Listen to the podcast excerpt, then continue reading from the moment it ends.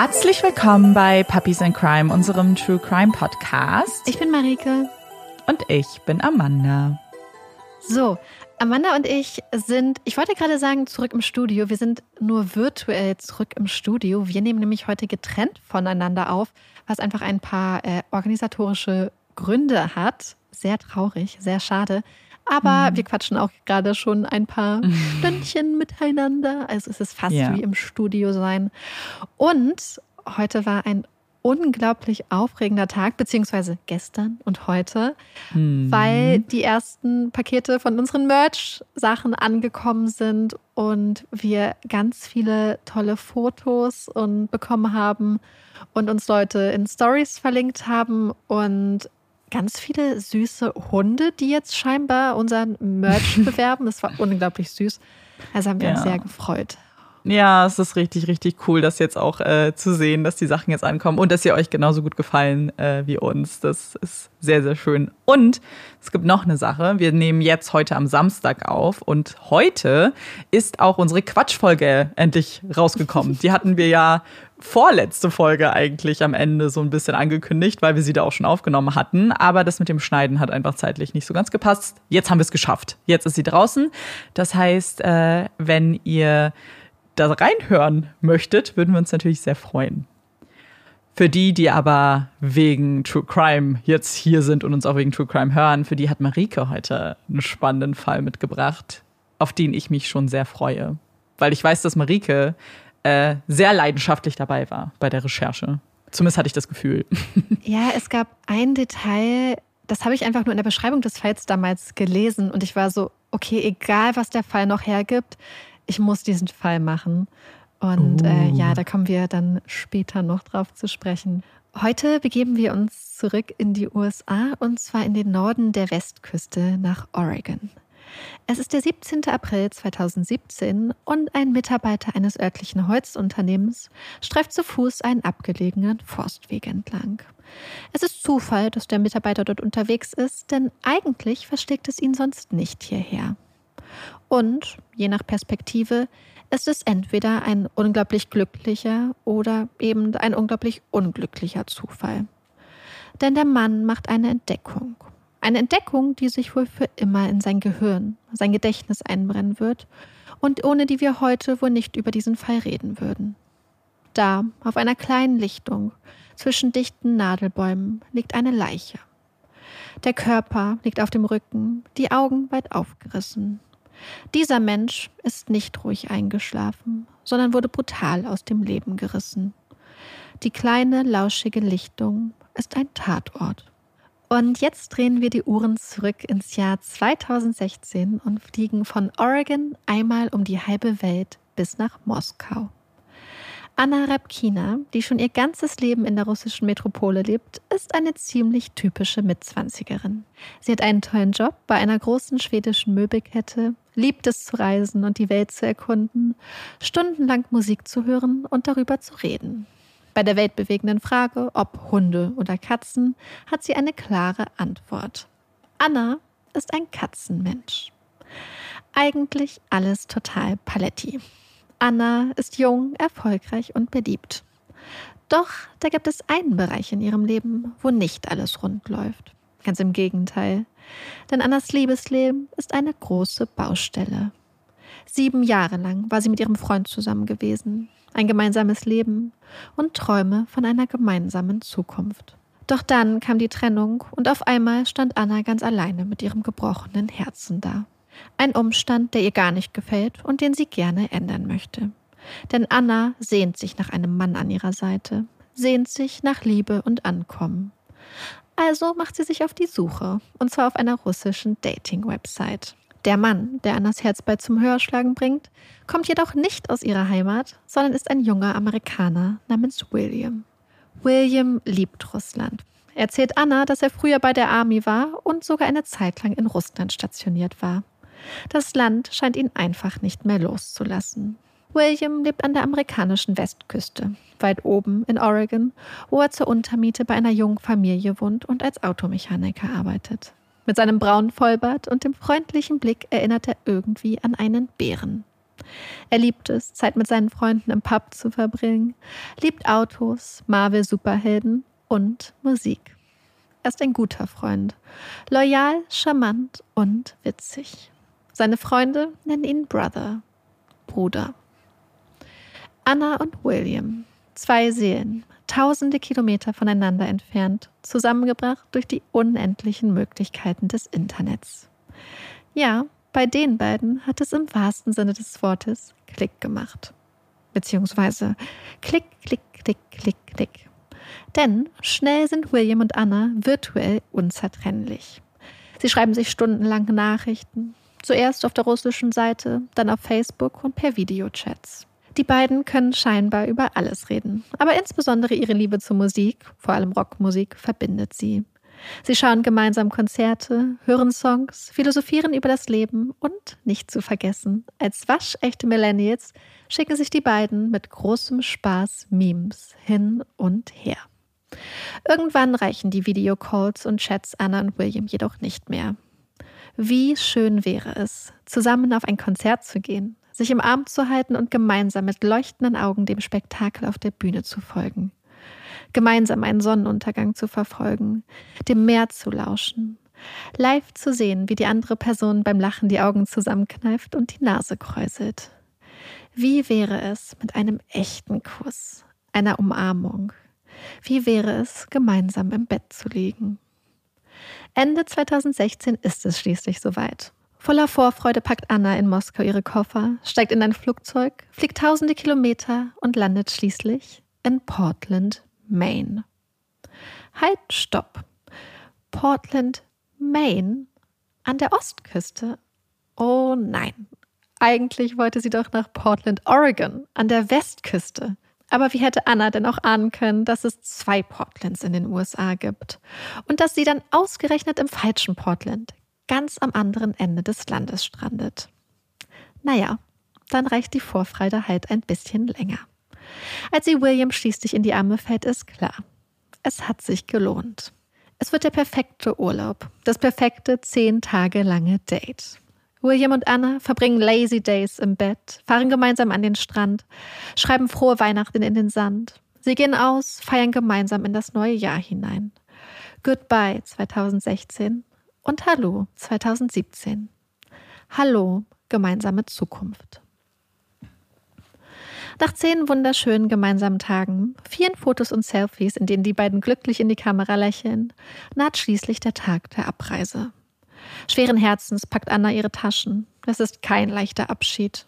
Und doch, sie freut sich. Denn Anna fährt nicht mit leeren Händen. Da ist ein Ring an ihrem Finger, ein Verlobungsring. Silber mit einem großen dunkelgrünen Stein in der Mitte, eingerahmt von zwei kleineren farblosen Steinen. Es ist ein Ring mit Geschichte und großem sentimentalen Wert für William und seine Familie. Der Ring gehörte seiner Großmutter und soll nun ihre gemeinsame Zukunft besiegeln. Bald wird sie wiederkommen. Sie wird ihr Leben in Moskau, ihre Freunde, ihre Familie, ihren Job hinter sich lassen, um ans andere Ende der Welt zu ziehen. Zu William, ihrem Verlobten. Anna freut sich auf die Zukunft. Im März 2017 ist es dann soweit. Anna besteigt den Flieger nach Portland, Oregon. Keine unfreiwilligen Umwege dieses Mal. Im Gepäck hat sie ein Hochzeitskleid. So lange hatte sie hin und her überlegt, anprobiert, bis sie schließlich das perfekte Kleid gefunden hatte. Ihr Brautkleid.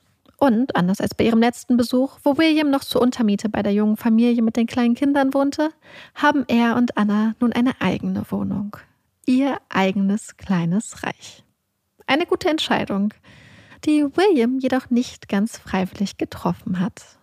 Denn eigentlich war das die Entscheidung von Michelle, seine vorherige Freundin, Schrägstrich Vermieterin. Ja, jetzt wird die Sache etwas komplizierter. Michelle und William. Die beiden hatten sich 2015 kennengelernt. Michelle war damals Ende 20 gewesen und aus der Ehe mit ihrem Mann war, nun ja, sagen wir mal so, ein bisschen die Luft raus gewesen. Und statt durch tiefe Liebe und Leidenschaft wurden die beiden eher durch praktische Überlegungen zusammengehalten. Michelle arbeitet zu diesem Zeitpunkt als Taxifahrerin und eines Tages steigt dann ein junger Mann mit einem buschigen Vollbart und freundlichem Lächeln bei ihr ein. Und es knistert ein bisschen zwischen den beiden. Aus dem anfänglichen Knistern, aus den Fünkchen wird bald ein richtiges Feuer, eine echte Beziehung. William sieht Michelle, gibt ihr die Aufmerksamkeit, die Bestätigung, das Bauchkribbeln, das sie in ihrer Ehe schon so lange vermisst. Wenn er sie anblickt, fühlt sie sich, als wäre sie die Sonne. Sie fühlt sich schön, begehrt. Und bald darauf zieht William bei Michelle ein. Das heißt, William zieht zur Untermiete bei Michelle, ihrem Mann und ihren Kindern ein. 300 Dollar bezahlt er für das Zimmer im Haus der Familie. Ein Schnäppchen, ein Sweet Deal mit den Worten von Michelle. Die Beziehung zwischen Michelle und William ist intensiv. Sie schreiben sich andauernd. Von morgens bis abends fliegen die Nachrichten hin und her. Und obwohl Michelle Williams anfänglich gesagt hatte, dass Monogamie eigentlich nicht so wirklich ihr Ding sei, scheint sie bald bereit, den nächsten Schritt zu gehen. Sie nimmt ihren Ehering ab und gibt ihn William.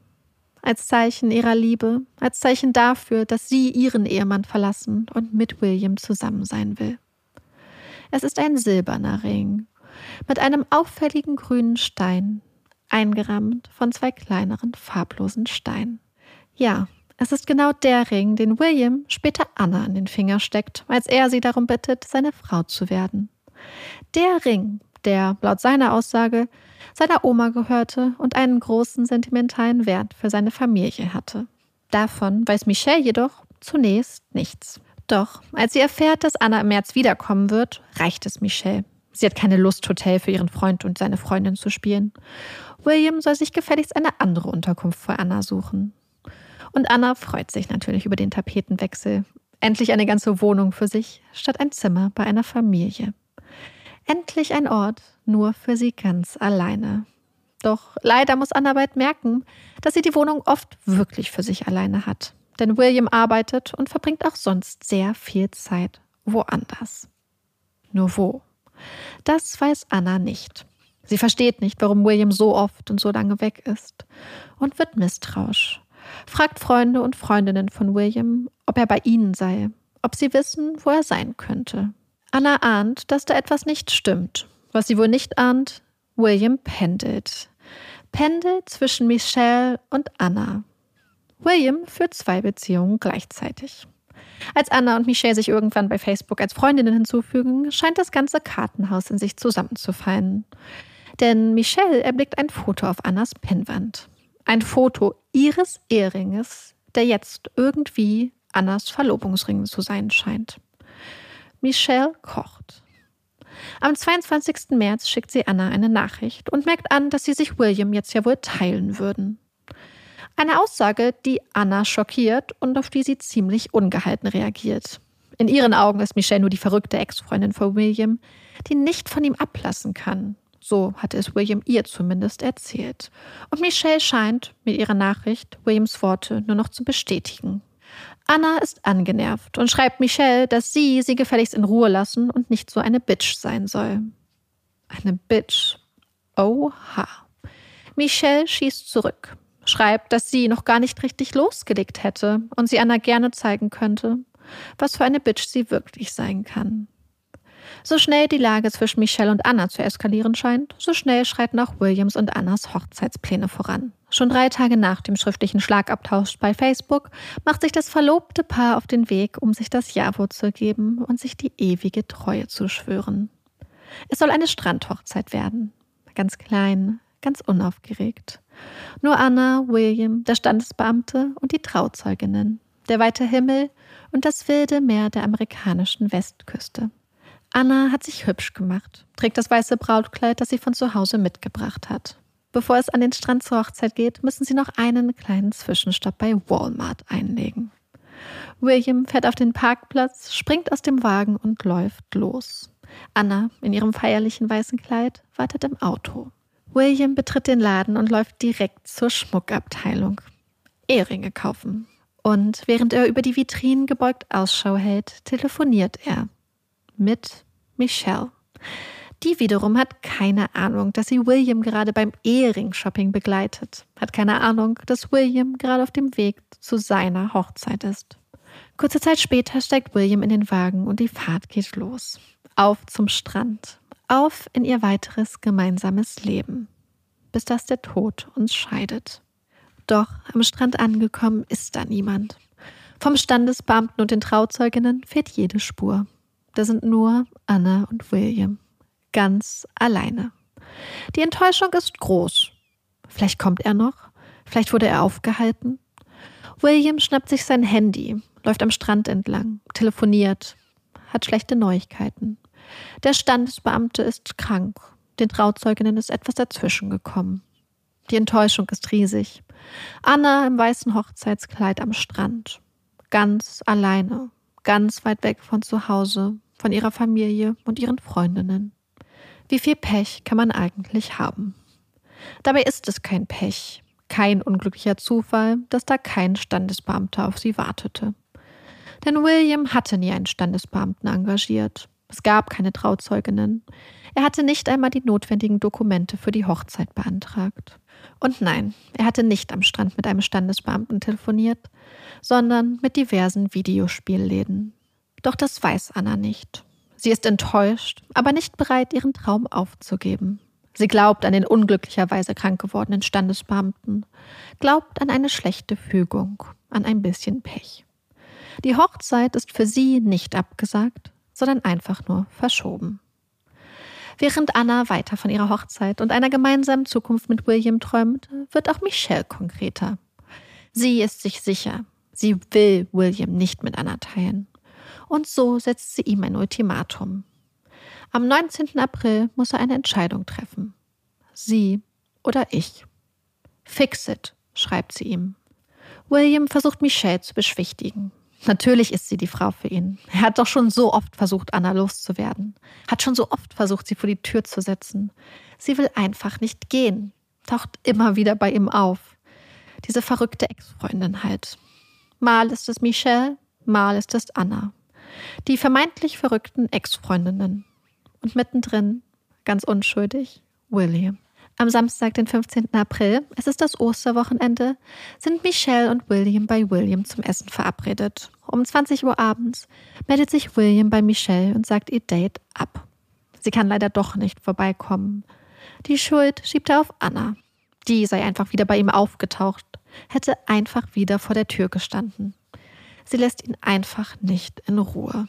Aber, das verspricht der Michelle, er wird sich um das Problem kümmern. Und William wird konkret. Am nächsten Tag, Ostersonntag, um 18 Uhr würde er das Problem endgültig aus der Welt geschafft haben. Dann stellt er sein Handy aus. Michelle ist aufgeregt. Sie schreibt William, versucht ihn anzurufen, kommt nicht darauf klar, dass er nicht rangeht. Die Gedanken rasen durch ihren Kopf. Was meint er und Warum ruft er sie nicht zurück? Warum redet er nicht mit ihr? Hat er sich doch anders überlegt? Was, wenn er sich doch umentschieden hat? Was, wenn er doch Anna wählt? Um zwei Uhr nachts hinterlässt sie ihm eine Sprachnachricht. Dann gehe ich mal davon aus, dass du deine Entscheidung getroffen hast. Okay. Eine Stunde später die nächste Sprachnachricht. Ich werde dich in Ruhe lassen. Warum? Ich will doch nur wissen, warum. Ich werde dich in Ruhe lassen. Ich will nur wissen, warum. Michelle weint die ganze Nacht. Sie kann nicht damit umgehen, dass William ihr nicht antwortet, dass er nicht mit ihr redet. Sie ist sich sicher, dass es nur eine Erklärung geben kann. Oder er muss sich umentschieden haben. Oder doch nicht. Michelle weint und weint und das Gedankenkarussell dreht sich unaufhaltsam. Erst am Nachmittag meldet William sich wieder bei Michelle. Es ist Ostersonntag und Michelle ist bei ihrer Mutter. Williams Stimme klingt aus dem Hörer. Es geht ihm nicht gut. Das kann Michelle hören. Er sagt, dass er einen Unfall gehabt habe. Er sei auf dem Rückweg von der Küste gewesen und wäre um ein Haar mit einem Reh zusammengestoßen. Jetzt stünde er am Straßenrand und hätte einen Platten. Er braucht Hilfe.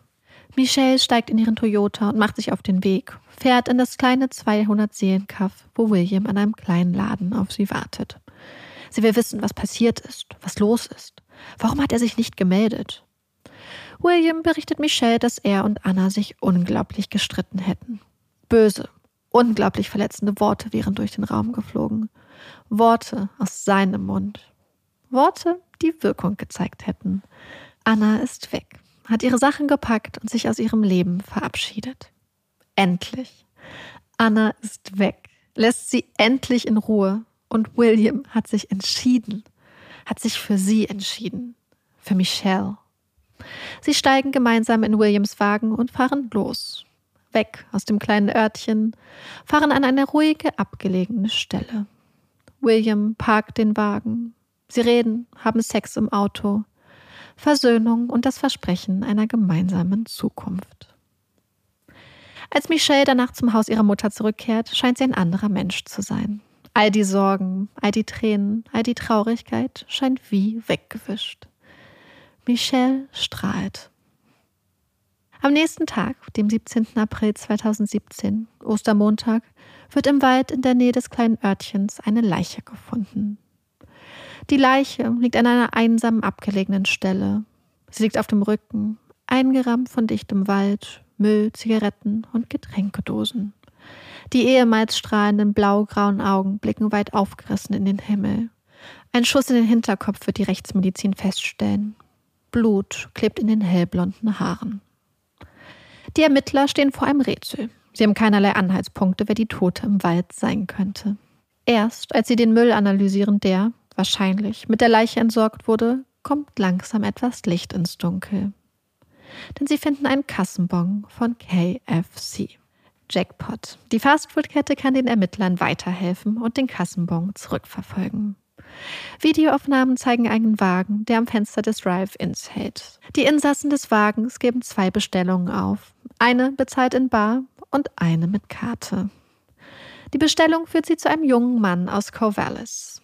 Kevin. Ja, er war bei KFC gewesen, gemeinsam mit seinem Bruder. Sie essen jeden Freitag gemeinsam bei KFC. Ein Bruder? Die Ermittler werden hellhörig. Wie heißt denn sein Bruder? William Hargrove. Aber nein, es ist nicht Kevins echter Bruder, aber sie sind wie Brüder. Freunde. Und er hatte William so sehr vertraut, dass er ihm, seinem Bruder, auf einige Wochen zuvor seine Schrotflinte geliehen hatte, damit der ein bisschen seinen Frust und seine schlechte Laune wegschießen könne. Eine Schrotflinte. Aha. Eine Schrotflinte, die William, nach Kevins Aussage, zum Zeitpunkt der Vernehmung immer noch nicht zurückgegeben hatte. Zeit für ein Gespräch mit diesem William. Als die Ermittler William zum Gespräch auf die Police Station bitten, haben sie die Tote aus dem Wald identifiziert. Es ist Anna. Zunächst fragen sie ganz unverbindlich, ob William Anna kennen würde. Und William macht das, was er so oft tut. Er verbiegt die Realität ein bisschen. Behauptet Anna eigentlich kaum zu kennen. Er hätte sie hier in Corvallis getroffen, sie kennengelernt. Sie wären mal auf zwei Dates gegangen. Aber dann hätte sie einfach ein Foto von einem Ring bei Facebook gepostet und behauptet, sie und William seien verlobt. Das hätte ihn dann, Michelle gegenüber, ganz schön in Bedrängnis gebracht. Also hätte er das mit Anna direkt beendet. Sie sei psychotisch, sagte er den Ermittlern. Seit Mitte März hätte er sie nicht mehr gesehen.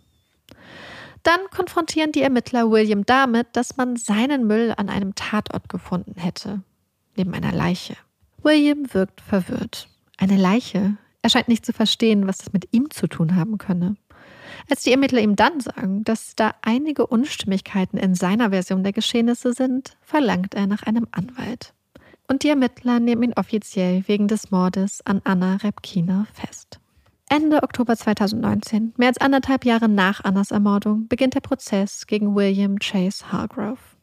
Der Vorwurf Mord, Identitätsdiebstahl und Diebstahl. Die Anklage wirft William vor, Anna am Ostersonntag 2017 auf einem entlegenen Forstweg mit einem Kopfschuss hingerichtet zu haben. Danach habe er mehrmals mit ihrer Kreditkarte Geld abgehoben und Einkäufe im Wert von mehreren hunderten Dollar getätigt. Die Verteidigung widerspricht den Vorwürfen. William habe Anna nicht ermordet. Aus ihrer Sicht gäbe es da nämlich eine andere Person, die ein echtes Interesse an Annas Tod gehabt hätte. Michelle. Es war Michelle gewesen, in deren Besitz die Ermittler Annas Handy nach ihrem Tod gefunden hatten. Und die Auswertung ihres Handys hatte zudem gezeigt, dass Michelle Wochen vor der Tat genau an der Stelle war, an der Anna später ermordet wurde. Zudem war da noch diese Nachricht von ihr gewesen. Wenn Anna bis Donnerstag nicht weg ist, dann baue ich einen Schneemann. Ein Schneemann. Ein Scherz darüber, dass man eine Leiche am besten in einem Schneemann an einem Ort, an dem es nie taut, verstecken sollte. War das wirklich nur ein Scherz gewesen? Oder hatte Michelle Anna vielleicht getötet? Eine schöne Theorie. Mehr nicht, findet die Staatsanwaltschaft und ruft Michelle als Zeugin der Anklage auf. 14 Stunden lang sagt sie aus.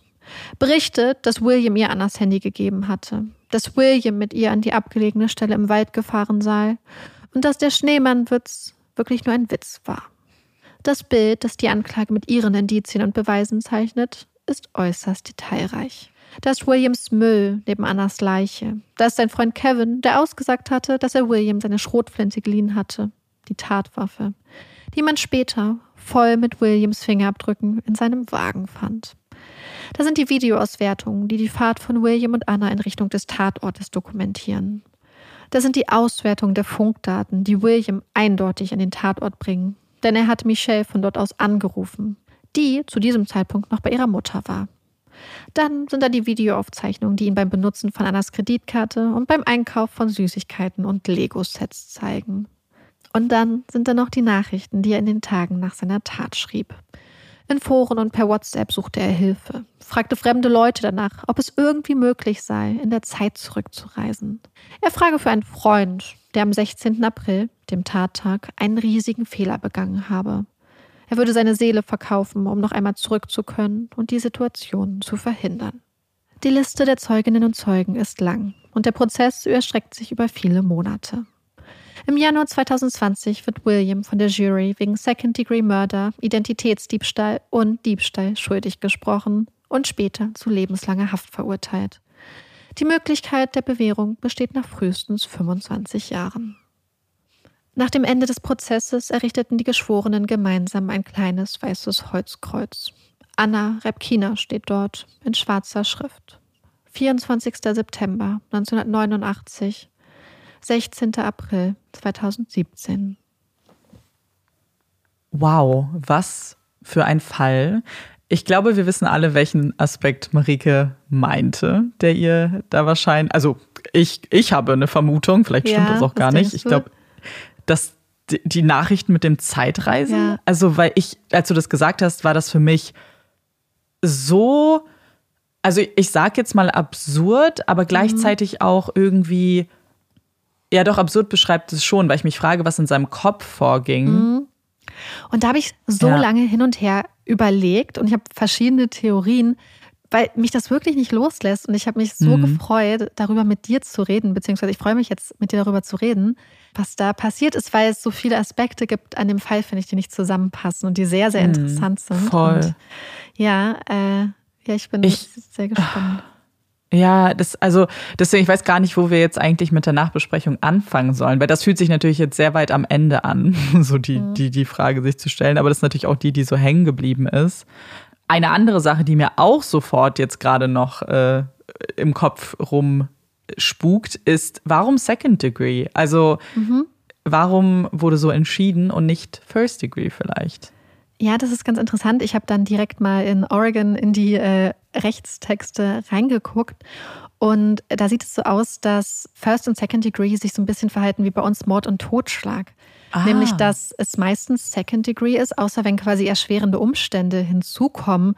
Beispielsweise, wenn es ein Auftragsmord ist, wenn es ein Mord quasi uns jetzt grob zusammengefasst mhm. aufs Habgier ist, wenn es mehrere Opfer gibt, äh, wenn es bestimmte Opfergruppen gibt wenn bestimmte Vorstrafen vorliegen, wenn, ich glaube, wenn es in einem Gefängnis begangen wird, in einer Correctional mhm. Facility.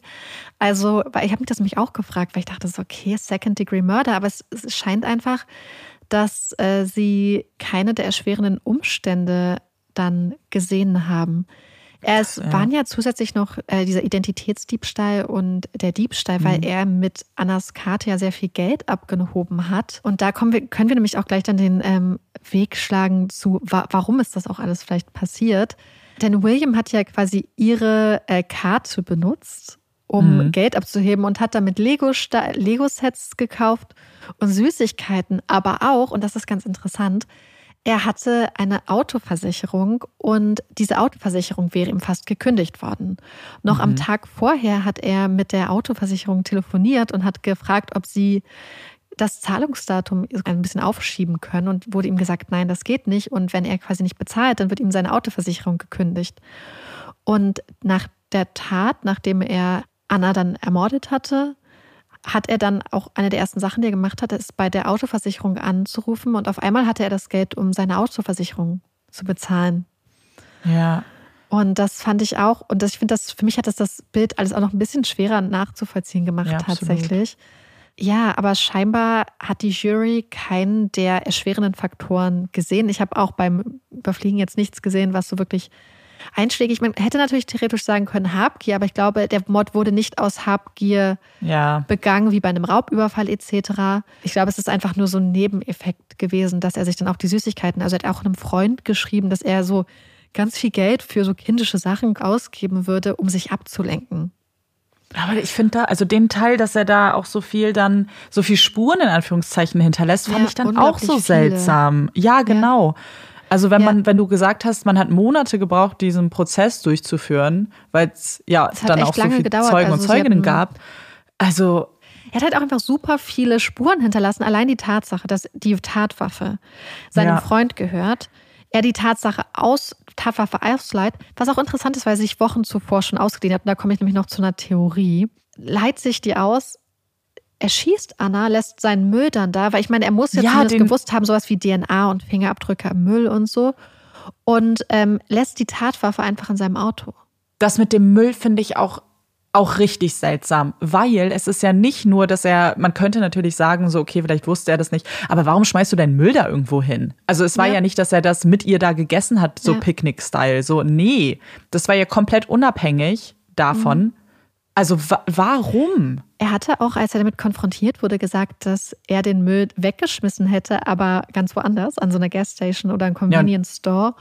Und konnte sich dann gar nicht verstehen, wie das sein konnte. Und hä, wie, ihr redet jetzt, äh, dass mein Müll neben einer Leiche gefunden ist. Also das kann ich jetzt gar nicht nachvollziehen. Aber wir haben hier ja jemanden, der einfach ein notorischer, also beziehungsweise fast ein pathologischer Lügner ist, weil, mhm. was ich auch noch nicht erwähnt habe, er hat ja Michelle gegenüber hat er immer Anna als die verrückte Ex-Freundin, also verrückte in Anführungsstrichen ja. Ex-Freundin dargestellt.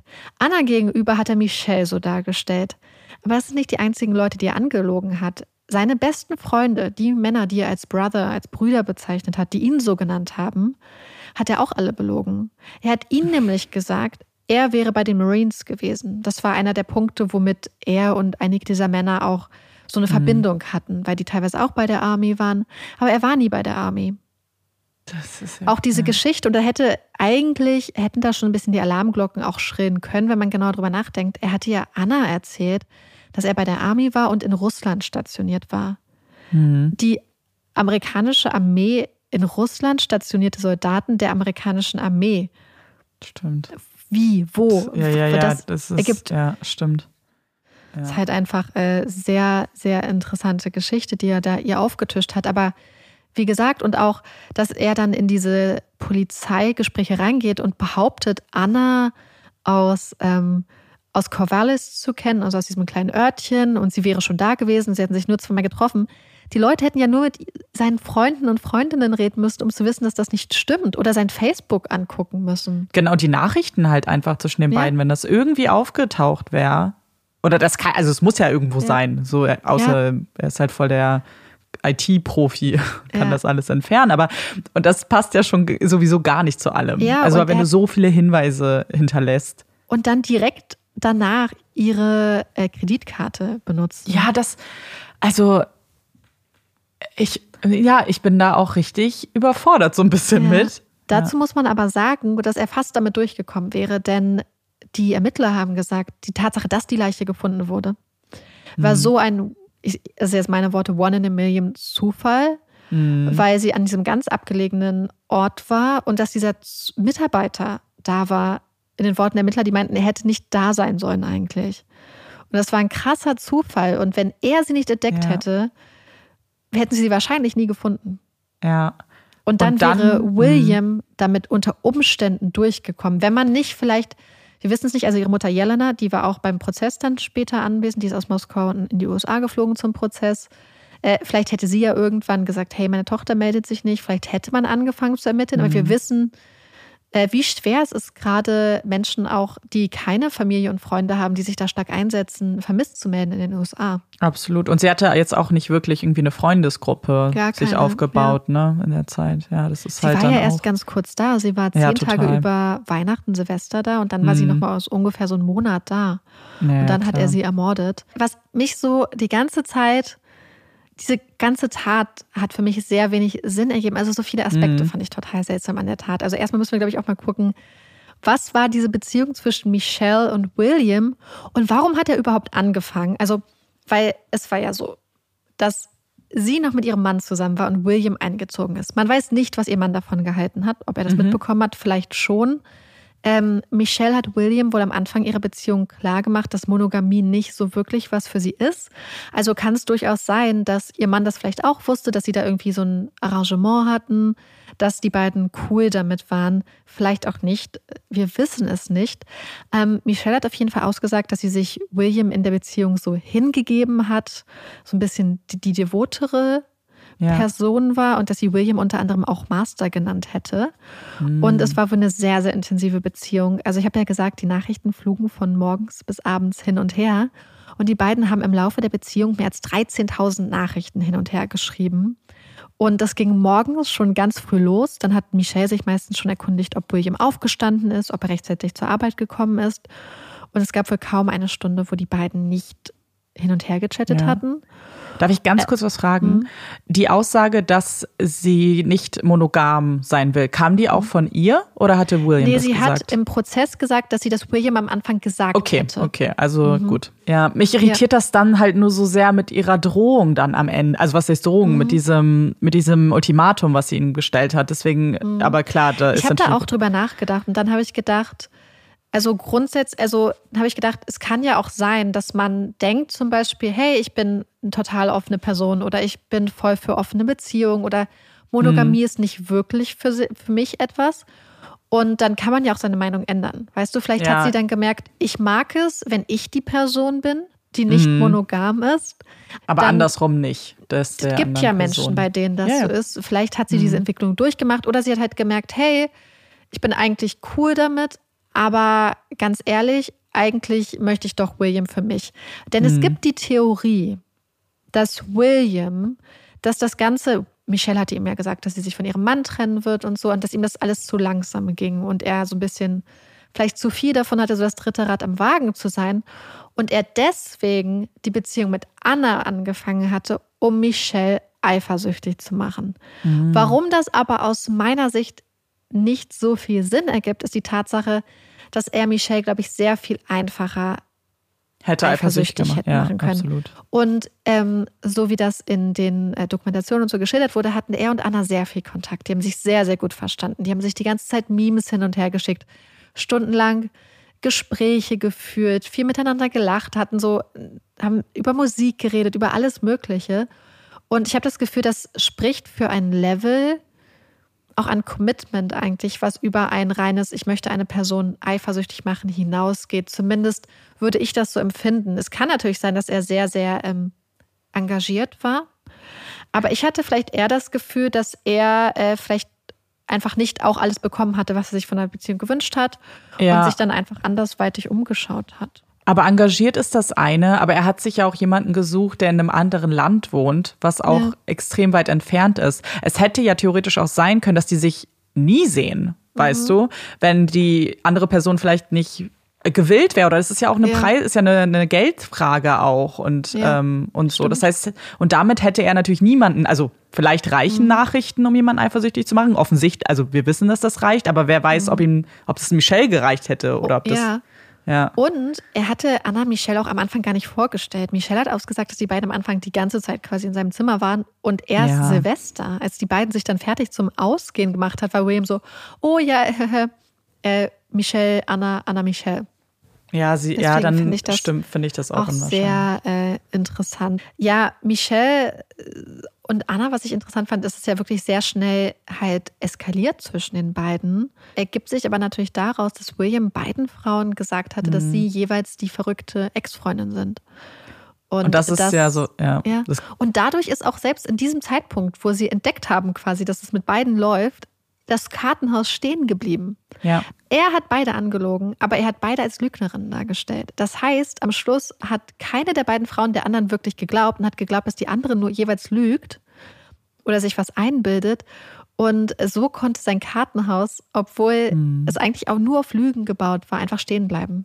Ja, und das ist ja so ein Phänomen, das kennt man. Also ich kenne das aus so privaten Erlebnissen, so mit Freundinnen und so, mhm. dass das ja so ein Bild ist, was es auch gibt. So ja. the crazy ex. Und, und weil man natürlich auch vielleicht in gewisser Weise glauben möchte, dass, die, dass das nicht so ja. stimmt, weil sonst müsste man ja hinterfragen, wer die Person ist, mit der man eine Beziehung führt und, ja. und, und anerkennen, dass die Person dich anlügt und betrügt. Und Anna und hatte ja unglaublich viel zu verlieren. Eben. Denn wenn wir uns vorstellen, dass sie in den USA war mhm. und sie vorher ihr ganzes Leben in Moskau zusammengepackt hat, was allen Erzählungen nach halt einfach ein tolles Leben war. Ja. Dann gehst du da und ihre Mutter hatte zum Beispiel auch gesagt, dass sie das Ganze für sehr überstürzt hielt. Dann packst du alles, kaufst dir ein Hochzeitskleid, sagst, hasta la vista, ich fahre nach, also ich fliege nach ähm, in die USA und möchte heiraten.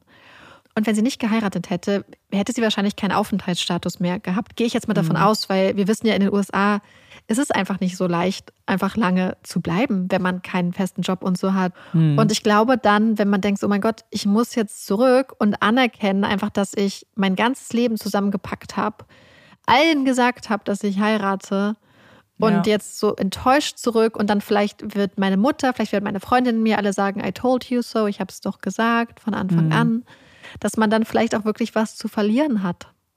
Äh, offensichtlich. Es ist halt sehr viel, glaube ich, unterbewusst, warum man auch sich dazu entscheidet, der Person zu glauben, die, mhm. die man ja, für die man auch Gefühle empfindet. Aber es ist immer so schade, wenn man solche Geschichten, oder ich empfinde das als sehr schade, weil das natürlich eine, eine Möglichkeit gewesen wäre, dass da schon die Wahrheit halt rauskommt, ne? Ja. Dass man da realisiert, warte mal, hier ist eine andere Person. Warum hätte sie jetzt Grund zu lügen? Und nicht, also wirklich, natürlich gibt es Fälle, die einem nichts Gutes wollen und die nur Drama kreieren wollen. Aber ich habe das Gefühl, es gibt, dass es eher die Ausnahme und die Regel ist, dass es vielleicht wirklich Leute sein können, die ehrlich dich warnen möchten oder dich mhm. informieren möchten. Und ja, ich ja. finde, man sieht das halt so oft. Und es hätte halt auch hier was verhindern können. Ja. Aber ich habe auch nicht, also was ich glaube ich auch wirklich nicht verstanden hatte, ist, was William sich von seiner Tat erhofft mhm. hatte, beziehungsweise warum die Tat am Ende passiert ist. Weil wenn du dich nicht entscheiden kannst, also in dem Moment, in dem du bereit bist, eine der beiden Frauen zu töten, hast du dich doch schon entschieden. Absolut. Also Gleichzeitig also, ja. äh, schreibt er dann später in diesen Foren, und er hat es ja nicht zu Freunden oder so geschrieben, sondern hat es in Foren irgendwelchen fremden Leuten geschrieben, ob es irgendeine Möglichkeit gibt, äh, Zeit zu reisen. Erst hat er so gesagt, äh, ich frage für einen Freund, aber hat gleichzeitig auch ähm, geschrieben, ja, ich möchte die Frau quasi zurück, die ich hätte heiraten müssen oder irgendwie, die ich hätte heiraten sollen, irgendwie in sowas. Und ähm, ich frage mich, ob er das überhaupt, ob er einfach emotional extrem unreif war. Mhm. Weil er war sehr charmant scheinbar. Er war ein unglaublich guter Lügner, das wissen wir, weil er alle Leute in seinem Leben angelogen hat, erfolgreich. Mhm. Er konnte, glaube ich, Leute sehr gut um den Finger wickeln. Und ich hatte halt überlegt, kurz, ob dieses Schreiben, hey, gibt es die Möglichkeit einer Zeitreise, sein Versuch gewesen sein könnte, mhm. auf eine Art Insanity Plea zu gehen. Das habe ich auch tatsächlich gedacht. Aber dann habe ich gedacht, wenn du so weit denkst, dass du auf Unzurechnungsfähigkeit plädieren würdest, also sie haben sie ja scheinbar auch nicht gemacht, weil sie mhm. haben ja mhm. dann Michelle als alternative Täterin hingestellt. Ob du dann nicht, also weil dafür ist das dann alles zu seltsam. Hatte er dann gedacht, dass wenn er Lego und Süßigkeiten kauft, dass das damit vielleicht mit reinspielt. Aber wenn du so weit bist, dass du schon an deine Defense denkst, direkt nach der Tat, im Moment quasi nach der Tat auch schon vielleicht, dann solltest du nicht, wärst du dann nicht auch so smart, dass du daran denkst, nicht deinen Müll da ich, zu deponieren und nicht die Schrotflinte mit den Fingerabdrücken ich glaube nicht, Auto dass, zu lassen? Ich glaube nicht, dass das ein smarter Versuch war, ehrlich gesagt. Ich glaube, dass mhm. es ein verzweifelter Versuch war. Mhm. Ähm, also ich bin, also ich sehe es auch nur als Theorie, äh, mhm. offensichtlich. Und weiß auch nicht, ob ich ihm das so zutraue. Aber für mich fühlt es sich nicht an wie ein kalkulierter, oh mein Gott, mhm. das habe ich jetzt geplant, so mache ich, sondern, oh mein Gott, was habe ich getan? Ich bin jetzt verzweifelt, warte mal, vielleicht kann ich irgendwie doch noch aus der Sache rauskommen. Insanity kennen ja die meisten irgendwie, zumindest vom Hören sagen. Ja. So, warte mal, ich habe da mal einen Fall gehört.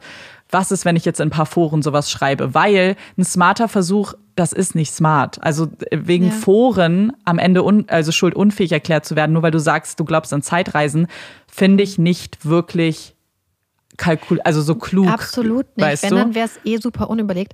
Genau. Was ich fast für mittlerweile, weil ich habe am Anfang auch gedacht, war das vielleicht der Versuch, was ich mittlerweile mhm. tatsächlich glaube, ist, dass ja. er das irgendwie ernst meinte. Das kann halt auch sein, ne? Also zum Beispiel, er hat auch, er ist auch irgendwann nach der Tat, war er in so einem Convenience Store auch und da hat er äh, sich Getränke gekauft und hat dann mit den Angestellten geredet, hat erzählt, mhm. dass seine Freundin Anna ihn verlassen hätte und hat angefangen zu weinen. Die haben ihn in den Arm genommen und getröstet.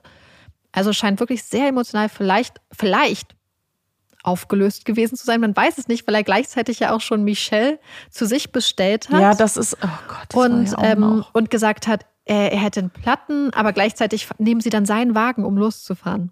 Ja. Ähm, ich hatte ein bisschen das Gefühl, weil einer seiner Freunde hat ja gesagt, dass er so voll der Superheldentyp sei. Mhm. Was ist, wenn er wirklich so ein bisschen so ein großes Kind war? Mhm. Und weil wir wissen, dass es zum Beispiel auch viele Leute gibt in den USA, die an Reptiloiden etc. glauben. Ja. Was ist, wenn er einfach jemand war, der dann einfach gedacht hat, vielleicht ist Zeitreise die beste und die einzige Möglichkeit, diesen ja. riesigen Fehler, den ich gemacht habe, dass ich vielleicht wirklich die Liebe meines Lebens ermordet habe, wer weiß, äh, dass ich den zurückdrehen kann. Vielleicht habe ich doch das die kann, falsche. Ja. Das finde ich so krass, diesen Moment, mhm. dass, weil und das bringt mich zu meiner nächsten Theorie. Mhm. Und zwar, als die Verteidigung gesagt hat, dass Michelle Wochen zuvor genau an dem Platz im Wald war. Ja? ja? Und das war ja einer der Gründe, warum die Verteidigung gesagt hat, dass sie die Täterin war, weil sie schon an diesem Punkt im Wald war. Mhm. Sie hat ja gesagt, William hätte sie dort mit hingenommen. Und wir wissen auch, dass sein Kumpel gesagt hat, er hätte sich die Schrotflinte schon Wochen zuvor ausgeliehen. Ja. Was ist, wenn er ursprünglich Michelle dort mit hingenommen hatte, schon die Schrotflinte dabei hatte, an diesem entlegenen Ort und sie eigentlich töten wollte und es dann doch nicht gemacht hat? Weil ja. was ist, wenn er sie damit hingenommen hatte und vielleicht war das auch so ein Make-out-Spot, wo man einfach seine Ruhe hatte, aber weil als mir bewusst geworden war, dass er die Schrotflinte schon seit Wochen hatte. Ja, es ist komisch. Und dass er hm. Wochen vorher scheinbar mit Michelle dort war, habe ich gedacht, was ist, wenn die beiden Sachen zusammenhängen?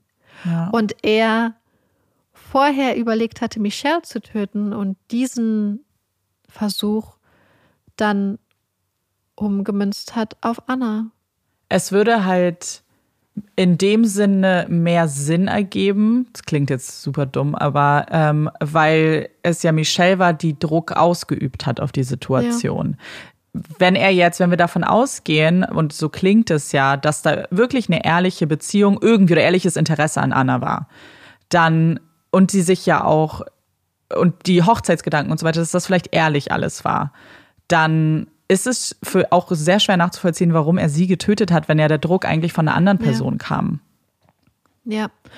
Und gleichzeitig weiß man halt, dass er am Tag der Hochzeit nichts arrangiert hat. Ja, genau. Hatte, oh Gott, das was auch. auch schon wieder total seltsam ist. Aber ich habe da so ein bisschen das Gefühl, dass es vielleicht ist, da habe ich überlegt, ob er da vielleicht auch, ob das vielleicht Hand in Hand geht, dass er einfach immer lügt Mhm. Und dann manchmal merkt, dass er nicht mehr aus den Lügen hinauskommt. Ja, absolut. Aber kann ich noch mal ganz kurz den mhm. zeitlichen Ablauf? Mhm. Also äh, wie steht jetzt Michelles Nachricht, also das Ultimatum, mhm. die Hochzeit und der Mord? In welchem zeitlichen Ablauf ist das theoretisch?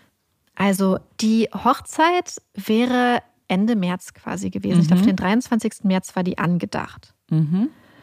Und dann ist die verschoben worden und so. Und dann äh, ging es ja alles so weiter, dass einfach Anna, also dass er quasi weiter gependelt ja. hat und so. Und das war ja schon nachdem die beiden quasi diesen verbalen Schlag, äh, diesen Schlagabtausch bei genau. Facebook gehabt hatten. Das war wohl alles recht schnell. Und dann hat sie Mitte April, also Michelle Mitte April ungefähr, mhm. ihm das Ultimatum gesetzt, dass er sich entscheiden soll und hat das gesagt, das Ultimatum ist der 19. April. Okay. Und, und am dann, ja. 16. April hat er Anna ermordet und am 17. April wurde sie dann gefunden. Mhm. Und es war auch das, was er gesagt hat in seiner Nachricht, dass er quasi am nächsten Tag, also am 16. April um 18 Uhr, das Problem gelöst haben wird. Und das war zeitlich auch so, weil es war nachmittags, man kann das, weil er hat auch original vom Tatort Michelle angerufen, weswegen ja, man ist, ihn ja, ja, durch die Funkdaten an den Tatort bringen konnte.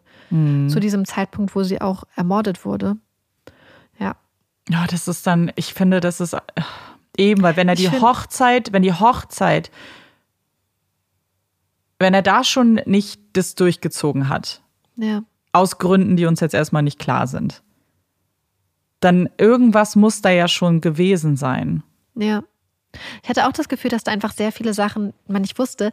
Deswegen fand ich es ganz schön, dass auch bei der 48 Hours Dokumentation am Schluss nochmal gesagt wird, das, was wir eigentlich mitnehmen sollten aus dem Fall, ist der Gedanke an Anna, an diese junge Frau, ja. die wohl lustig war und witzig und die Musik geliebt hat, die Mimis geliebt hat, die ein Katzenmensch war und die einfach eine ganz tolle Freundin auch war, ein ganz toller Mensch und ja. Ich fand das einfach schön, dass auch am Ende der Dokumentation nochmal daran erinnert wurde, dass am Ende des Prozesses ihr auch nochmal wirklich so ein Gesicht gegeben wurde, weil wir zu oft wissen, wie oft das in den Hintergrund gerät. Gerade bei Absolut. einem Fall, der so viele Aspekte hat, die vielleicht auch spektakulärer sind. Das heißt spektakulär, aber skandalös vielleicht aus der Sicht mancher Menschen. Ja. Und ja. Naja, klar, absolut. Das ist halt auch einfach so traurig, weil sie, wie, das ist ja das, was wir gesagt hatten, dass sie so, ja auch so weit weg war und so alleine irgendwie. Und dass ja. das ja quasi die Person, die war, der sie am allermeisten vertraut hat und die einzige Person in dem Land wahrscheinlich, ja. der sie richtig vertraut hat. Ja, und das finde ich halt auch so schlimm, einfach so dieser Gedanke, dass da eine junge Frau ist, die einen Traum hat. Und wenn jetzt zum Beispiel Leute sagen, hm, aber warum hat sie ihn dann zum Beispiel so schnell geheiratet und so? Und ich glaube, das hat alles auch ganz viel mit Aufenthaltsrecht zu tun. Also, dass wenn man in ein Land geht, wo man zum Beispiel kein, also wir sind ja sehr privilegiert in dem Sinne, dass wir in der EU überall in anderen Ländern uns aufhalten können. Und mit einem deutschen Pass hat man ja, ja auch sehr viel Glück. Amanda und ich haben zum Beispiel bei dem Job, den Amanda macht, mhm. äh, ähm, sehr viele auch immer mitbekommen mit Visum und ja, ja. wie schwer es ist, teilweise für Menschen in andere Länder zu reisen. Ja. Und aus so einem Sinne, in, wenn man in bestimmten Beziehungskonstellationen, wenn es Long-Distance-Relationships sind, also Fernbeziehungen mit Ländern, die da vielleicht kein gutes Abkommen haben, dann kann es manchmal die einzigste Option sein, äh, zu heiraten, um die eine Person langfristig auch in dem Land zu haben. Und ich glaube auch, dass das hier ganz sicher der Fall war und mitgespielt hat. Aber generell ist es doch auch ein bisschen schwierig, das jetzt in dem Fall so kritisch zu bewerten, dass es so schnell ging. Wenn wir andere Fälle haben, wie den Fall letzte Woche, wo die beiden auch nach drei Wochen geheiratet haben, weil sie einfach so verknallt ja. ineinander waren. Aber oh, das waren, weißt du, da würde man, klar sagt man, oh, ist ein bisschen schnell, aber guck, hat doch mhm. wunderbar funktioniert. Das weißt du ja vorher nicht. Ja, ich glaube, es spricht eigentlich vieles dafür, dass Anna einfach eine sehr ehrlich in dieser Beziehung war und wenn William ja. nicht jemand gewesen wäre, der sie von vorne bis hinten auch, was Michelle angeht, belogen hätte und nicht alle Menschen in seinem Leben belogen hätte und so, dass das, wenn er so gewesen wäre, wie sie gedacht hat, dass er war, dass das auch wirklich eine schöne Ehe und eine schöne Beziehung wahrscheinlich geblieben wäre. Ich hoffe halt, was ich halt wirklich gehofft habe, dass diese Tatsache, dass er diese Nachricht geschrieben hat mit der Zeitreise, dass er sich wünscht, in der Zeit zurückzureisen. Die Tatsache, dass er geweint hat, weil Anna ihn verlassen hat, beziehungsweise weil er sie ermordet hat. Ich hoffe, dass das darauf hinweist, dass er wirklich Reue empfindet. Und mhm. er, ist, er wird ja aller, allerfrühestens nach 25 Jahren entlassen. Aber ich glaube auch, dass wenn du so etwas machst und es dann, falls du es dann aufrichtig bereust, ist das dann auch einfach ja. eine faire Strafe dass absolut, du einen absolut. Menschen, der dir so vertraut hat, der dich geliebt hat, so diese Person ermordest ja. und dass du dann auch die Konsequenzen im Sinne von Reue, echte, aufrichtige Reue hoffentlich verspürst. Ja. Das hoffe ich halt wirklich. Ich hoffe, dass er das, dass das ehrlich ist und nicht ja. nur ein, eine weitere Lüge. Ja. Weil man weiß es halt nicht bei ihm. Mm -mm. Und Michelle, die hat übrigens, das äh, muss man noch dazu sagen, die hat halt unglaublich darunter gelitten, mhm. dass sie auch als mit potenzielle Täterin dargestellt wurde und hat halt ganz krasse ähm, psychische Probleme auch davon getragen. Und an einem Punkt war sie halt auch so weit, dass sie äh, versucht hat, Suizid zu begehen. Das Ganze hat sie halt auch psychisch total zerstört. Ja. ja. Kann ich ja auch verstehen. Also ich meine, ja. du bist dann ja, also erstmal wirst du von deinem Freund auch ja von Bus wiedergeworfen. Ja, beschuldigt, ja. Beschuldigt. Aber äh, und wenn wir davon ausgehen, dass sie wirklich gar nichts mit irgendwas zu tun hat, ähm, dann ist das ja super krass. Also. Ja.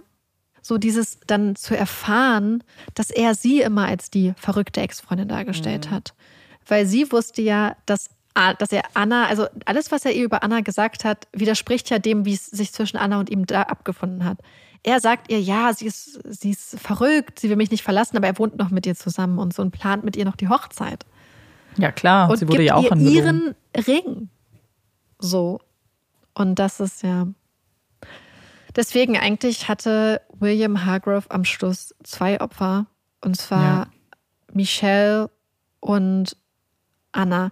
Ich glaube, was vielleicht manche Leute sagen, ob Michelle ihn quasi so angestiftet hat, aber ich glaube, man muss ganz ehrlich sagen, dass man, wenn man sagt, fix das Problem und kümmere dich drum Nein. und sag ihr, dass sie weg soll, dann geht man davon aus, dass er die Beziehung beendet.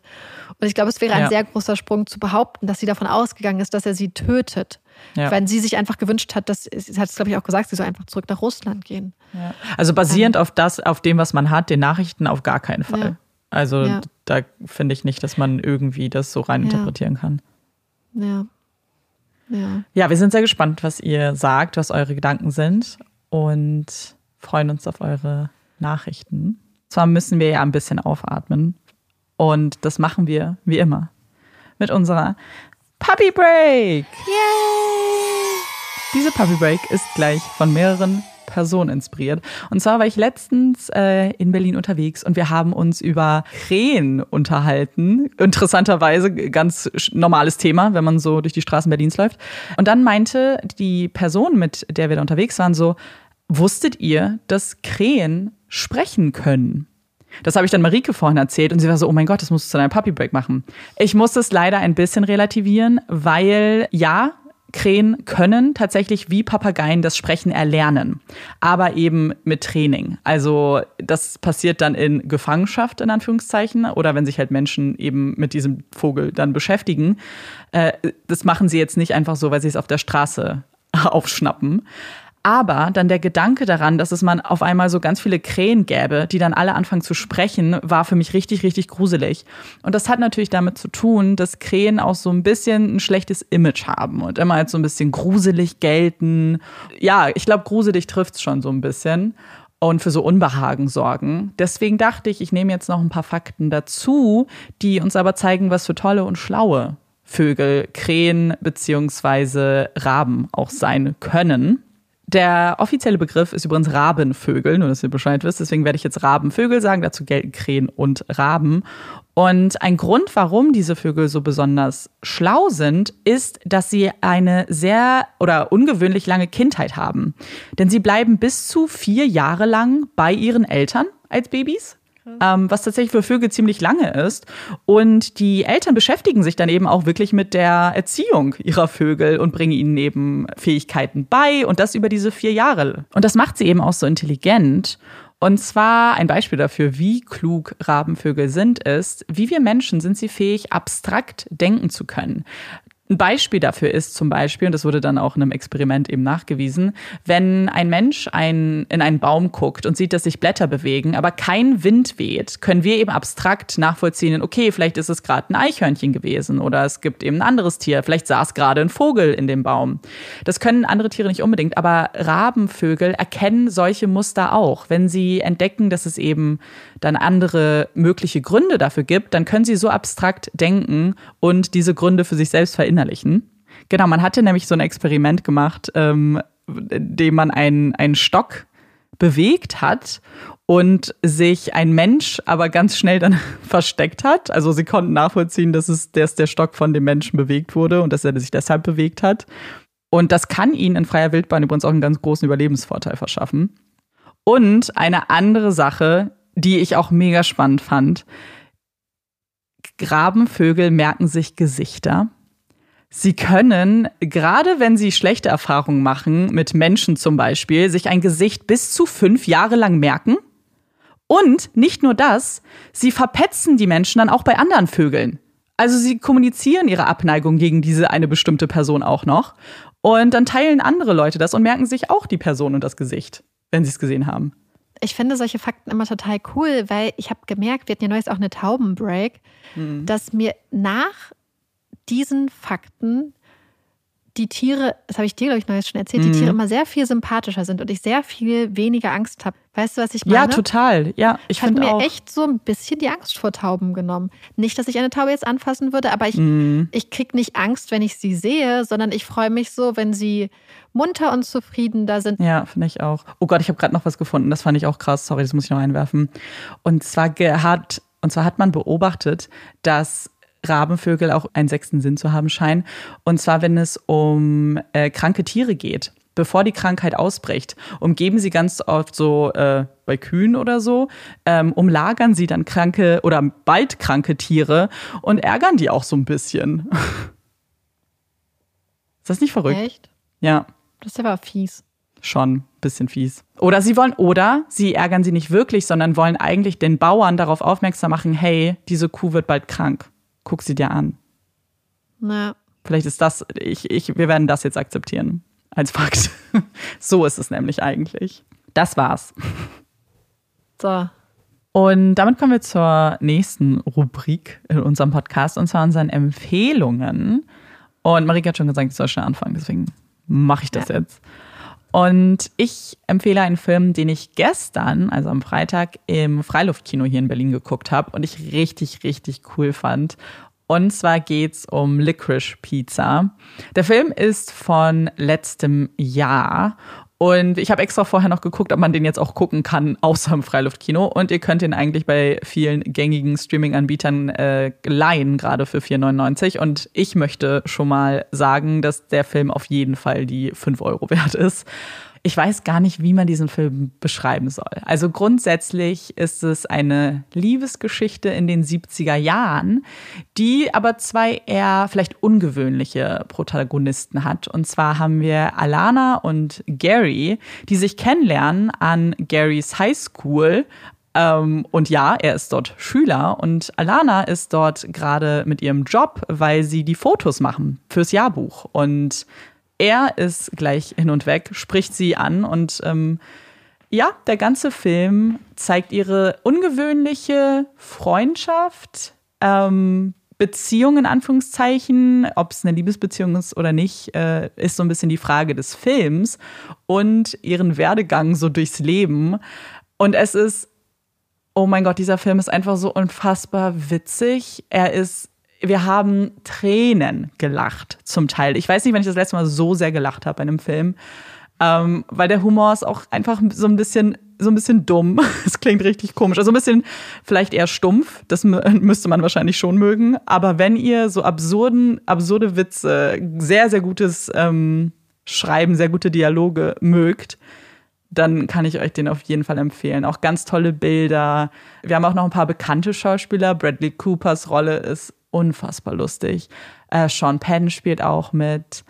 Und die beiden, wie gesagt, die Hauptcharaktere sind so toll und die Schauspieler, die sie verkörpern, perfekt gecastet. Ich, ja, ich hatte sehr, sehr viel Spaß. Deswegen, das ist meine Empfehlung für euch. Ich freue mich richtig, weil ich richtig, richtig Lust habe, den Film zu gucken. Mm. Und äh, habe, äh, ja, Amanda hat mir vorgeschwärmt und ich habe, es hat sich sehr gut angehört. Und dann war ich gleich so, oh ja, den möchte ja. ich mal gucken. Ja, ich glaube, der könnte dir auch gefallen. Ja, wir kommen zu meiner Empfehlung. Ich habe mich letzte Woche sehr gefreut, dass sich einige Leute über meine Buchempfehlung gefreut haben. Deswegen habe ich gedacht, weißt du was, ich mache jetzt einfach mal wieder Buchempfehlungen. Und jetzt ein Buch, was ich auch vor äh, längerer Zeit gelesen hatte, was mir aber so gut gefallen hat. Ich glaube, ich empfehle jetzt einfach mal Bücher, die, die, an die ich später noch denke. Weißt du, was ich meine? So Bücher, die man nicht direkt ja. vergisst, sondern Bücher, die einem noch so ein bisschen nachhängen und an die man regelmäßig noch denkt. Und deswegen möchte ich von Michelle Sorner das Buch, ähm, auf Englisch heißt es Crying in H-Mart und auf Deutsch Tränen im Asiamarkt empfehlen.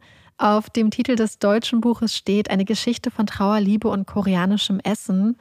Und es perfekt zusammengefasst. Michelle Sorna ist die Tochter einer koreanischen Mutter und eines amerikanischen Vaters.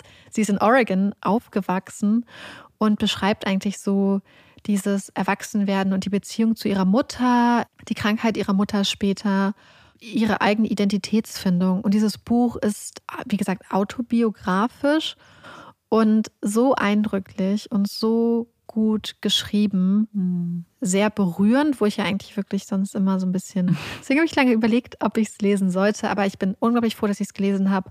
Ich kann dieses Buch euch wirklich wärmstens mhm. ans Herz legen. Ich fand es sehr, sehr gut. Das ist immer ein gutes Zeichen auf jeden Fall. Ja.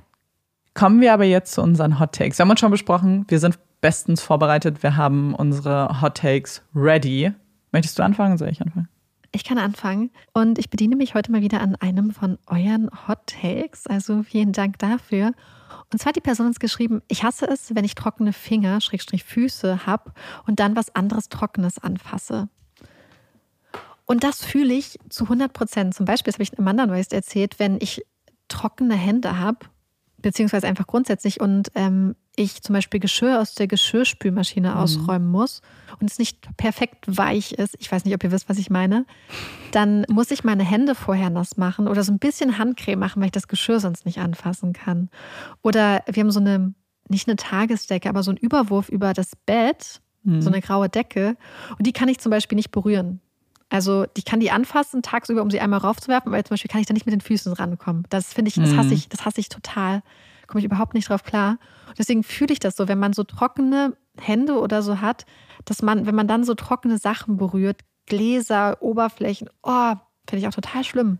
Aber reden wir von trocken jetzt im Sinne von ausgetrocknet? Also die, oder einfach wirklich trocken, nicht nass? Nee, also, ich, also bei mir ist es so zum Beispiel, ich, ich fasse ja auch total gerne Bücher an oder glatte Oberflächen oder so, aber mhm. es gibt mhm. so eine bestimmte Art von trockenen Sachen.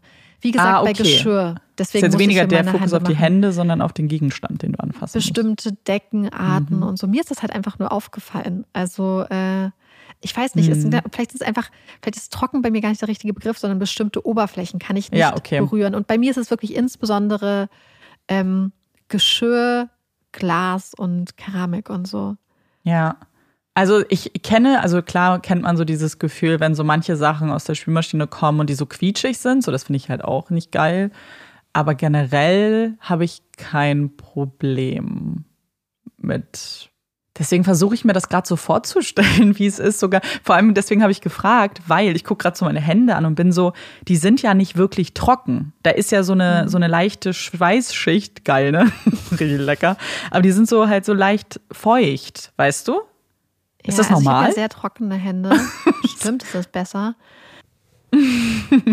also, ja, das ist äh, interessant. Bin ich gespannt, wie, ob es da jemanden bei euch auch Bestimmt gibt. gibt Vielleicht weiß auch jemand, woran das liegt. Ja. Ja, stimmt. Er, erzählt mal, warum man bestimmte Reize einfach nicht, äh, nicht aushalten ja. kann und wie schlimm das ist. Ich kriege dann immer direkt Gänsehaut. Ich kriege jetzt Gänsehaut, wenn ich dran denke. Ja. Aber ja, wahrscheinlich ist das halt was, was so einfach passiert. Das ist dann wie bei ASMR, was manche Leute ja dann auch anders empfinden als andere zum Beispiel. Ja. Er schreibt Spannend. das mal, ob ihr da eine Theorie habt. Und vor allem, wenn wir eine Sache gelernt haben, dann ist es in der Puppies and Crime Community ist man eigentlich nie alleine. Nö. Es gibt Nö. immer Menschen, immer. die irgendwie ähnlich ticken. Und das finde ich Absolut. Sehr schön. Mindestens eine Person. ich meine, hier wissen wir ja schon, dass es eine gibt, weil hier hat es ja schon jemand reingeschrieben. Ja, wir sind jetzt schon zwei und ich bin mir sicher, ja. dass es noch einige andere Leute, mehr. denen es genauso geht. Bin dann gespannt, ob es auch mehr Leute gibt, die meinem Hot Take zustimmen. Ich, also wir haben ja schon das große Fass aufgemacht mit, ob Ananas auf Pizza gehört. Wir können ja nochmal kurz zusammenfassen, wie wir dazu stehen. Ich sag nein. Amanda mag grundsätzlich keine herzhaften Gerichte mit süßen Sachen. Also Amanda Korrekt. mag auch keine Mango in Salat oder mhm. Ananas in anderen Gerichten oder Cranberries oder Rosinen. Amanda möchte gerne getrennt haben Herz und herzhaft und Herzhaft, süß. Ja, korrekt. Außer bei dem Popcorn. Bei dir geht es ja ums Obst. Mhm. Ja, und es geht um Hauptmahlzeiten auch primär, nicht ja. um so Snacks zum Beispiel. Das noch kurz als Einordnung für alle. Äh, das ist nicht nur Ananas auf Pizza bei Amanda. Nee, nee, nee, nee, ist mehr. Und es gibt aber einen Pizzabelag, der für mich auch gar nicht geht und ich das immer ganz seltsam finde. Und ich kenne richtig viele, die das machen. Und zwar, was auch für mich gar nicht geht, ähnlich wie Ananas, ist Mais. Und ich, und das ist eigentlich ein bisschen ungewöhnlich, weil es ist jetzt nicht zum Beispiel, dass ich sage, es gehört nicht auf Pizza, weil ich mag kein Mais. Das wäre ja richtig komisch. Ich mag Mais. Also ich mag Maiskolben, liebe ich. Und ich mag auch Mais, zum Beispiel, wenn du Chili machst oder wenn es irgendwo mhm. drin ist. Aber auch zum Beispiel einfach so einen losen Mais irgendwie zu essen, finde ich richtig seltsam. Ich, ich, ich weiß nicht, ob es die Konsistenz ist, ob es so die Masse an so kleinen Körnern ist ich mag den Geschmack, wahrscheinlich ist es die Konsistenz. Aber so einzelne Maiskörner finde ich richtig seltsam. Und auf Pizza am allerseltsamsten. Also, ich liebe Mais und ich mag auch so Maiskörner. Zum Beispiel mag ich total gerne Tiefkühlmais und den dann mhm. so in mhm. so einer Art Butter, Salz, Zucker, Soße so fertig machst. Finde ich so lecker. Das könnte ich auch einfach so essen. Nee. Ähm, ich bei Mais mit Pizza muss ich unterscheiden. Ich finde, wenn man zu Hause mit eine Pizza macht, und ich mache manchmal so eine Pizza, so eine Art mit so Veggie-Hack und Mais und äh, mhm. so Taco-Gewürz und so, weißt du, so ein bisschen so, so verhunztes ja. Tex-Mex irgendwie. Mhm. Ich finde, zu Hause ist es okay. Wenn ich in einer Pizzeria wäre und dort würde es Mais auf Pizza geben, weißt du, und nicht so eine kleine Eckpizzeria, sondern so eine echte, dann würde ich das seltsam finden. Ich ja. finde, da gehört es nicht rauf so. Aber ich finde, zu Hause, wenn man so eine Blechpizza macht, finde ich, das mag ich das auch, mach es auch selber rauf. Aber nicht bei ja. so echten Pizzerien. Und, oh ja, das wäre auch komisch einfach, glaube ich. Das ist richtig komisch. Und einmal, ich glaube, das war, als ich äh, Kate, liebe Grüße, äh, Kate, äh, meine Freundin in Tschechien besucht habe. Da hatten wir, glaube ich, mal eine Pizza bekommen. Das war, glaube ich, das erste Gericht, was wir gegessen hatten. Die war insgesamt gut, aber da haben die einfach Tiefkühl Gemüse rauf gemacht. Das war dann, glaube ich, auch so mit Blumenkohl und Möhrchen und äh, Erbsen und Mais. Okay, das ist ja. richtig komisch irgendwie. Mm. Also ja. Das ist ja manchmal ähm, so die Veggie-Variante, weißt du, was ich meine? Wird es hm. manchmal sehr random. Ja, genau, das ist, ja, oh, das finde ich auch irgendwie seltsam, weil ich meine, dass es so, so Veggie-Pizzen gibt, wo da einfach, einfach nur viel Gemüse drauf ist, finde ich okay, aber ich finde, man muss schon dann abpassen, ob, ob das Gemüse auch auf Pizza passt. Und ich weiß nicht, ob ich jetzt grundsätzlich sagen würde, ich liebe Blumenkohl, aber ob Blumenkohl auf Pizza gehört. Oh, ich habe mal so eine Pizza gegessen, da war so, oh, das war richtig verrückt. Das war so eine Sauerteigpizza mit so oh, ganz oh, fluffigem Rand, wo auch so mhm. Sonnenblumenkerne dabei waren. Mhm. Und dann haben die äh, drinnen so Kreise gemacht aus so rote Beete-Püree, Süßkartoffelpüree und ich glaube Blumenkohlpüree. Ich glaube, ich, das Was hast ich, du mir mal erzählt. Oder, das war so lecker. Das hört sich so das klingt an, cool. Das ist so lecker. Und ich habe die jetzt schon sehr lange nicht mehr gesehen, leider. Ja, wobei dann würde ich, also ich muss auch sagen, bei solchen Pizzen oder wenn es, es gibt ja auch so weiße Pizzen zum Beispiel, wo dann mm. irgendwie mag ich die ab und zu, aber irgendwie für mich selbst ist es keine Pizza. Ist es nicht, also so mm. Pizza ist immer für mich Tomatensauce. Halt so eine Pizzaart. Genau, es ist halt, genau. Pizza inspiriert. Es, ja, und ich finde das super lecker. Aber wenn ich jetzt sagen würde, oh, ich habe Bock auf eine Pizza, denke ich eigentlich schon an Tomatensauce und irgendwas drauf. Ja, verstehe ich. Ich auch. Und deswegen meine ich auch, deswegen differenziere ich ja zwischen so einer Homemade-Pizza mm. zu Hause mm und das, was man in einer echten Pizzeria isst. Und da finde ich meist dann halt schon sehr seltsam. Ja, schon. Aber da ja, kriegst irgendwie. du wahrscheinlich, oh doch, wahrscheinlich kriegst du schon Ananas, ne? Ja, ich glaube mittlerweile ja. Je nachdem, wie ernst sich die Pizzeria. Wollte ich gerade sagen, wie ernst die Leute, aber und, das glaube ich nämlich auch. Ähm, weil sonst gibt es, glaube ich, schon Hawaii ziemlich häufig. Einfach weil sie sich angepasst haben und so, ja, hey, Leute wollen es, alles klar. Let's give them what they want. Oh, ich weiß, was ich auch gerade ganz schlimm finde. Ich habe diesen Gedanken in mir, in meinen Kopf selbst gepflanzt und das ist ganz schlimm. Kalten Mais, so aus einer Dose. Oh, oh das mache ich aber. Echt? Immer, oh nee, das Mais hättest du mir nicht sagen dürfen.